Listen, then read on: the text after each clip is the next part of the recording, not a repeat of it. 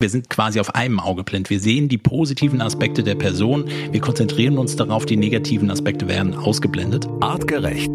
Health Nerds. Mensch einfach erklärt. Liebe wissenschaftlich erklärt. Hormoncocktail, Explosionen im Gehirn und was wirklich gegen Liebeskummer hilft. So heißt unsere aktuelle Podcast-Episode zum Thema Liebe. Und es ist eine, ja, wie ich finde, gigantische Folge, weil es so ein mysterisches, so ein rätselhaftes, tolles Thema ist, wo wir uns versucht haben, wissenschaftlich dem Thema Liebe ein bisschen zu nähern. Ehrfürchtig natürlich äh, und äh, ganz klar im Wissen, dass wir hier im bestenfalls an der Oberfläche kratzen können. Aber die Liebe, da sind wir uns einig, Matthias Baum, äh, bleibt ein Mysterium und das ist wahrscheinlich auch gut so. Absolut. So, und jetzt, Matthias, hier in der Sprechstunde wollen wir die Fragen aus der Community klären. Genau. Und äh, gleich mal vorneweg, es haben ein paar Leute auch geschrieben, äh, die gar keine Fragen haben, die aber nur gesagt haben, hey toll, ähm, dass ihr mal über dieses Thema gesprochen habt. Und ähm, also wenn ich so überfliege, es kamen ein paar Nachrichten, die auch geschrieben haben, super, dass ihr äh, es nicht ganz entzaubert und dass es eben dieses ähm, Geheimnisvolle behält, ja. Und ich finde auch, also wir haben ja auch äh, in der Folge darüber gesprochen, wenn ihr es noch nicht gehört habt, hört unbedingt mal rein wie weit sollte, darf, kann die Wissenschaft bei so einem Thema gehen? Ähm, muss man alle Dinge, die man erklären kann, auch wirklich erklären oder eben nicht? Und es scheint so ein bisschen ähm, bei vielen unserer Hörer zumindest so zu sein, dass sie auch sagen, ein bisschen, ein bisschen was Geheimnisvolles kann die Liebe ruhig äh, behalten. So, nichtsdestotrotz, es gibt viele konkrete Fragen rund um die Liebe und die wollen wir beantworten. Matthias, du bist bereit? Ich bin bereit. Du bist ja heute sozusagen der Date-Doktor, der Liebesdoktor. Oh. Dr. Dr. Love. Dr. Love, genau. Also, die erste Frage kommt von Niki. Sie schreibt uns, liebe Health Nerds, warum macht Liebe blind und welcher evolutionäre Vorteil besteht darin? Natürlich, dieses Sprichwort kennt man, Liebe macht blind oder vor mhm. Liebe blind sein. Ja, wenn man wirklich verknallt ist, dann sieht man nicht nach links und rechts und vielleicht gibt's auch den ein oder anderen Kumpel, der dann sagt, hey, äh, die nutzt dich nur aus oder der will gar nichts von dir, mach doch mal die Augen auf. Genau. Ähm, diesen Effekt hat wahrscheinlich jeder, der schon mal verliebt war, irgendwie beobachtet. Warum ist das so? Was, was hat die Evolution sich dabei wieder gedacht? Wie so oft äh, geht es, wenn wir die evolutionäre Perspektive wählen, natürlich immer darum, gibt es irgendeinen Vorteil, der sich daraus einstellt, insbesondere im Kontext der Fortpflanzung. Und das ist ja naheliegend, dass das genau passiert. Natürlich macht Liebe nicht wirklich blind, sondern deswegen immer so in Anführungszeichen, Niki hat es auch so geschrieben, Warum macht Liebe dann eigentlich blind? Gibt es eine wissenschaftliche Erklärung? Und das ist genau das, worüber wir auch gesprochen haben, wenn wir über die Neurotransmitter in unserem Gehirn sprechen. Also allen voran Dopamin und Noradrenalin, die freigesetzt werden in dem Verliebtsein und diese Gefühle, diesen positiven Stress mit verursachen äh, und äh, damit unsere Emotionen mit regulieren und die Verarbeitung von Informationen im Gehirn verändern. Und dann rutscht das ganze Bild eher in eine positive Richtung. Darum geht es ja. Ne? Wir sind auch quasi auf einem Auge blind. Wir sehen die positiven Aspekte der Person Diskussion. Wir konzentrieren uns darauf, die negativen Aspekte werden ausgeblendet. Und da ist sozusagen eine Theorie im Kontext der evolutionären Perspektive oder des Überlebensmerkmals quasi, dass diese Konzentration darauf am Ende für emotionale Bindung sorgt und die aufzubauen und dann natürlich vielleicht auch einen Vorteil mit sich bringt, eher in die Fortpflanzung einzusteigen. Und von daher gehört das quasi mit dazu. Das ist der Hintergrund dabei. Okay, so, Niki, dann hoffen wir mal, dass wir äh, diese Frage äh, beantwortet haben. Und hier kommt gleich die nächste hinterher. Was passiert, wenn die rosarote Brille nicht mehr funktioniert? Ist ja ein ähnliches Sprichwort auch, ja, die rosarote Brille. Ähm, mhm. Klar, wenn die nicht mehr, äh, wenn die nicht mehr richtig funktioniert, was ist dann beim Thema Liebe? Ja, was, was passiert ist, dass dann genau diese Verhaltensweisen die positiven Sachen vielleicht nicht mehr so wahrgenommen werden und plötzlich mehr Dinge ins Auge fallen, die negativ sind. Das ist natürlich etwas, was einen zeitlichen Aspekt in der Beziehung ausmacht. Das heißt, Verhaltensweisen, die, an denen man sich anfangs gar nicht stört, die man vielleicht noch lustig findet oder gar nicht wahrnimmt und plötzlich fällt einem etwas auf. Das heißt, es ist natürlich komplexer in dem gesamten Beziehungskontext. Wie sehr, wie häufig werde ich damit konfrontiert? Und äh, genau, irgendwann bricht es weg und dann ist die eine Variante, dass man wirklich sagt, oh mein Gott, wie konnte ich nur diese Beziehung eingehen? Das ist mhm. ja unter Umständen etwas, was nach der Beziehung irgendwann rückblickend nochmal passiert.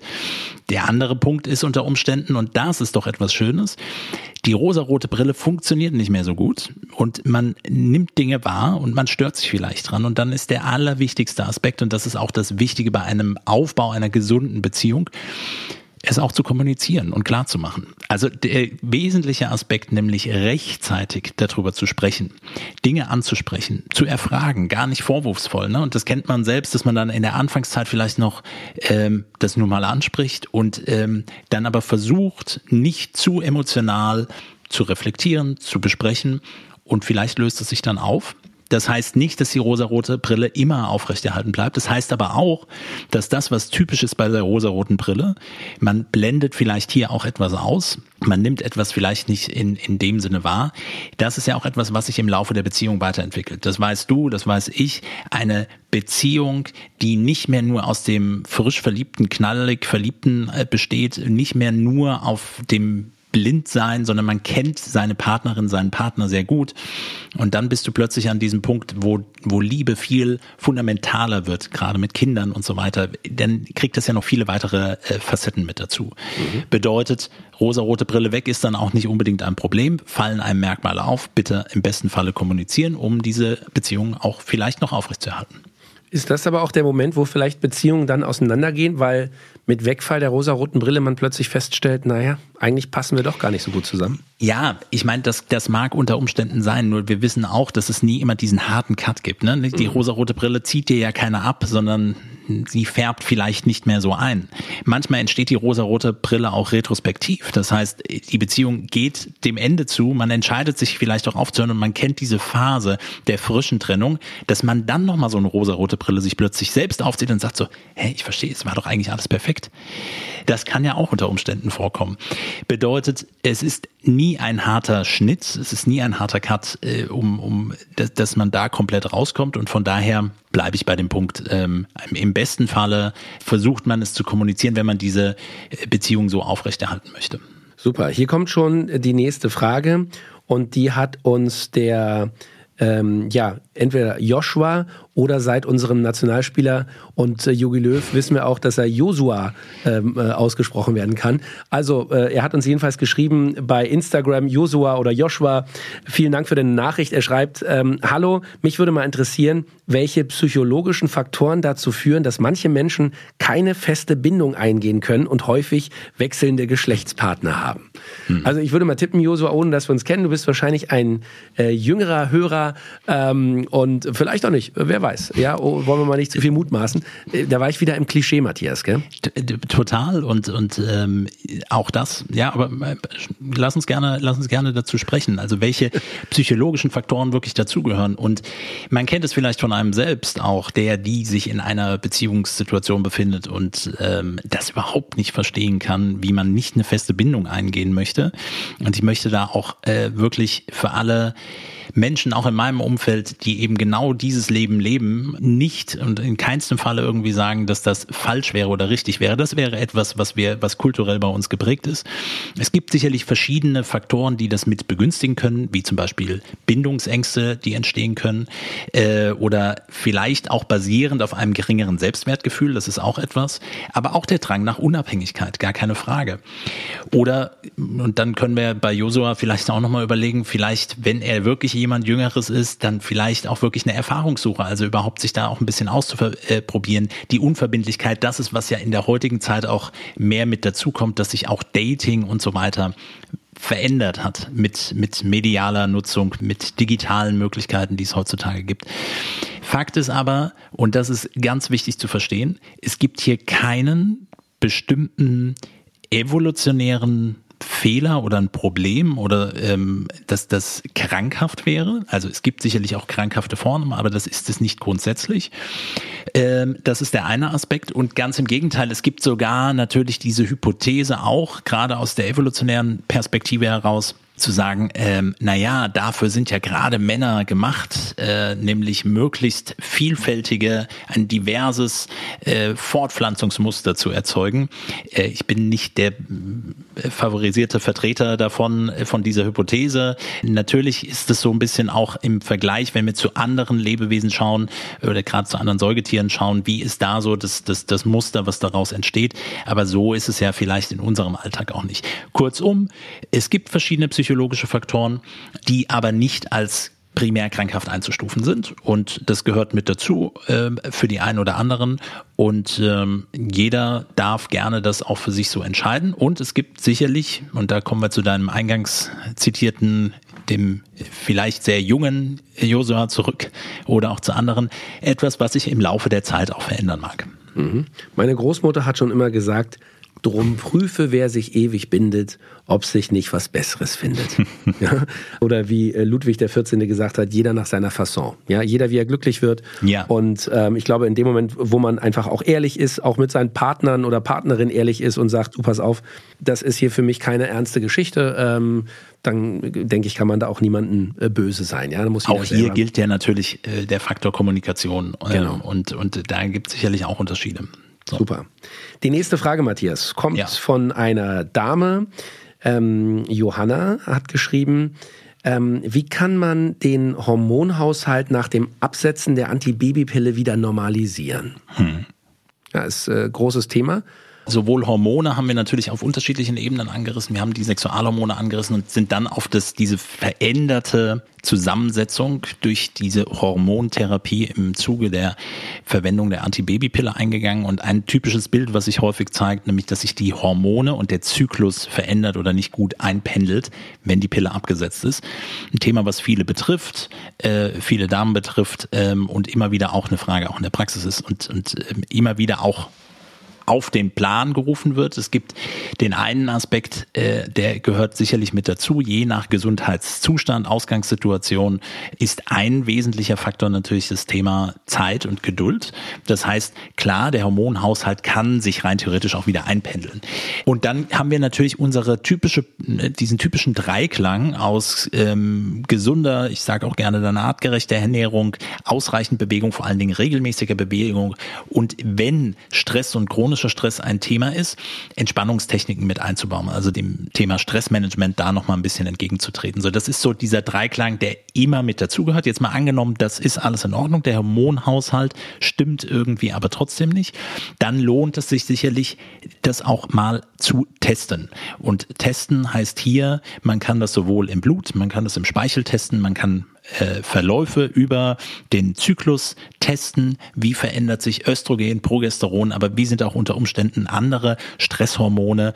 Ähm, und, das ist ganz wichtig, ich hatte es beim letzten, bei in der Hauptfolge ja auch mit erwähnt, es geht nicht nur um weibliche Hormone bei Frauen, sondern auch um die männlichen Hormone, also auch hier um Testosteron, findet hier eine passende Umwandlung äh, statt und so weiter. Also das ist etwas, was man sich in der Diagnostik gut anschauen kann, gerade wenn es weiter anhält und wenn man über diese anderen Grundlebensstilfaktoren das nicht gut mit eingestellt bekommt. Und dann kann man auch über natürliche Hormontherapien und so weiter mit nachdenken, aber eben im Zuge der Diagnostik. Weil es gibt viel auch auf pflanzlicher Ebene, was gerne eingesetzt wird, häufig gekoppelt. Ich hatte das ja auch, ähm, auch glaube ich, den Begriff des prämenstruellen Syndroms schon mal mit erwähnt gehabt. Ähm, das ist etwas, was dann häufig auch mit einem gestörten Zyklus unter Umständen mit einhergehen kann oder ein verlängerter eine verlängerte zweite Zyklushälfte. Die Damen, die das betrifft, wissen das dann häufig. Thema Östrogendominanz.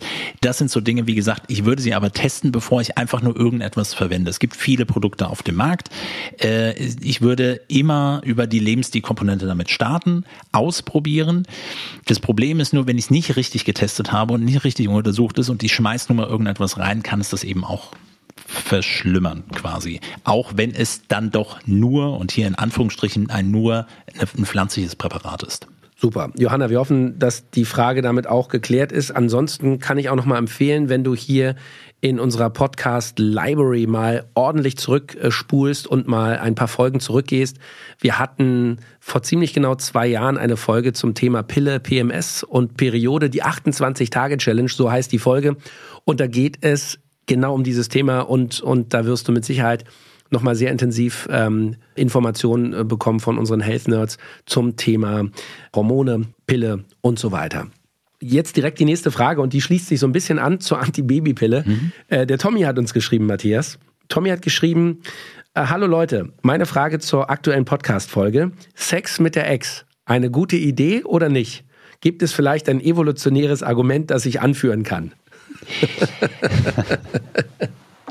Ich glaube, das passt ganz gut zu, zu dieser Eingangsthematik, weil äh, das, das äh, wie, wie schon erwähnt, gerne diese, vielleicht noch, nennen wir es rosa-rote Brille oder nochmal dieses kurze Aufflackern ist, ah, eigentlich war es doch gar nicht so verkehrt, man kann es mal probieren. Was ja häufig ein Interesse ist, was kurz nach Trennung passiert und was unter Umständen mehr Männer betrifft als Frauen, auch wenn ich dazu keine genauen Zahlen habe, mhm. ähm, ist es empfehlenswert. Ich habe einen plumpen Spruch und den sagte man bei uns früher, aufgewärmt schmeckt nur Gulasch.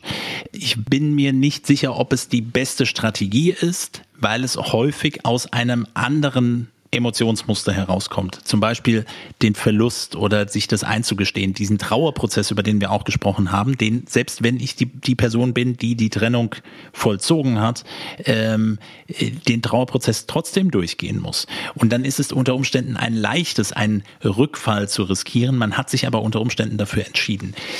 Einen evolutionären Grund, auch hier, klar, gibt es etwas, was unser Emotionsmuster vielleicht am Neurotransmitter und Hormone eher dazu befähigen zu sagen, klar, das passt doch, lass es doch nochmal probieren, um unter Umständen einen Vorteil ähm, im Hinblick auf die Fortpflanzung zu gewinnen. Aber ich glaube, es muss jeder für sich selbst entscheiden. Ja, vielleicht war ja auch die Beziehung schlecht, aber der Sex gut. Kann ja auch ja. durchaus sein. Vielleicht ist das eine Basis, auf der man sich auch einigen kann. Also ganz im Ernst, ich glaube, das muss jeder individuell ähm, einfach auch im Zweifel probieren. Es, äh, man hört auch immer wieder von Geschichten, dass Leute äh, im zweiten Anlauf nach einer Scheidung sogar nochmal geheiratet haben und danach ja. super glücklich waren.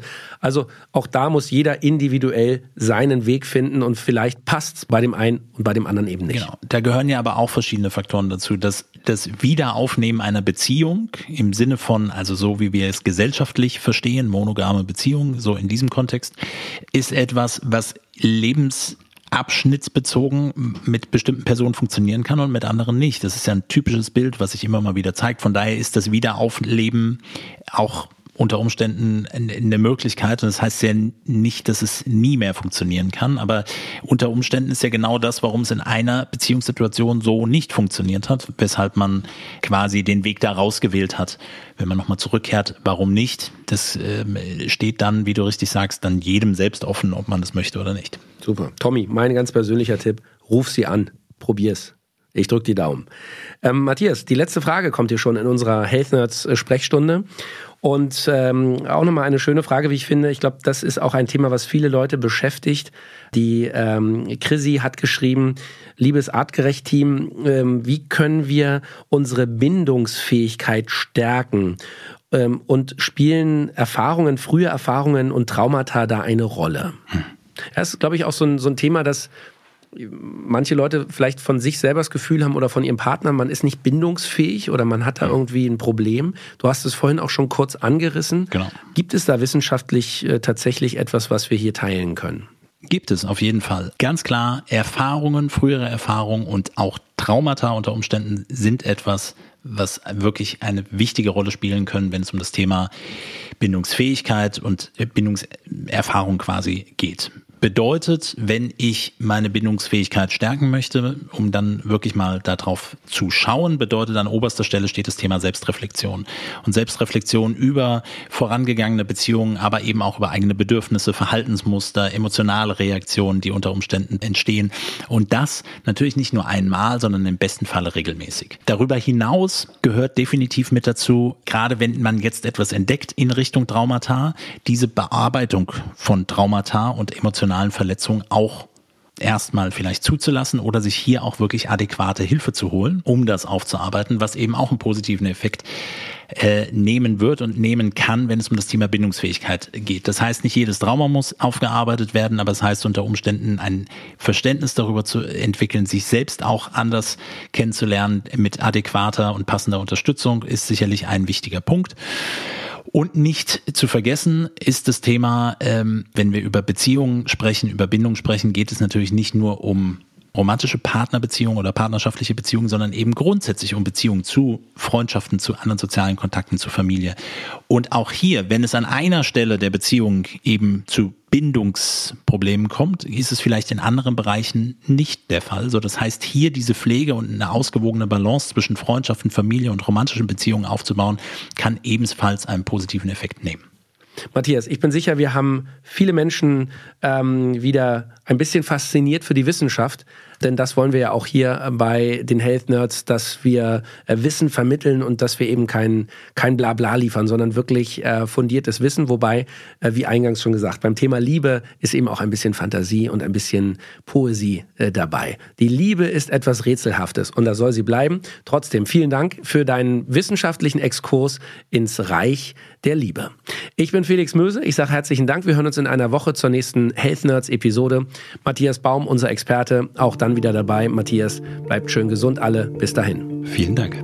Der Mensch im 21. Jahrhundert. Wohin hat uns die Evolution geführt? Wie hängen Körper, Psyche und Gesellschaft zusammen? Welchen Einfluss haben Ernährung, Bewegung und Stress auf den Superorganismus Mensch?